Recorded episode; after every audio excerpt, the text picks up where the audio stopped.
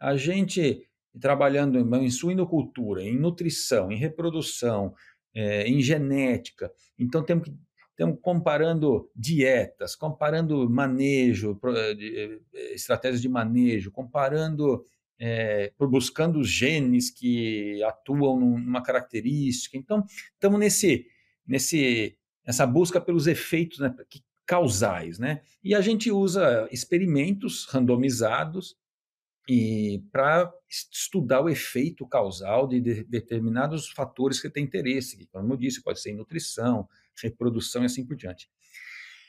A randomização é, é, uma, é uma, uma ferramenta poderosa para a gente estudar efeito causal, né?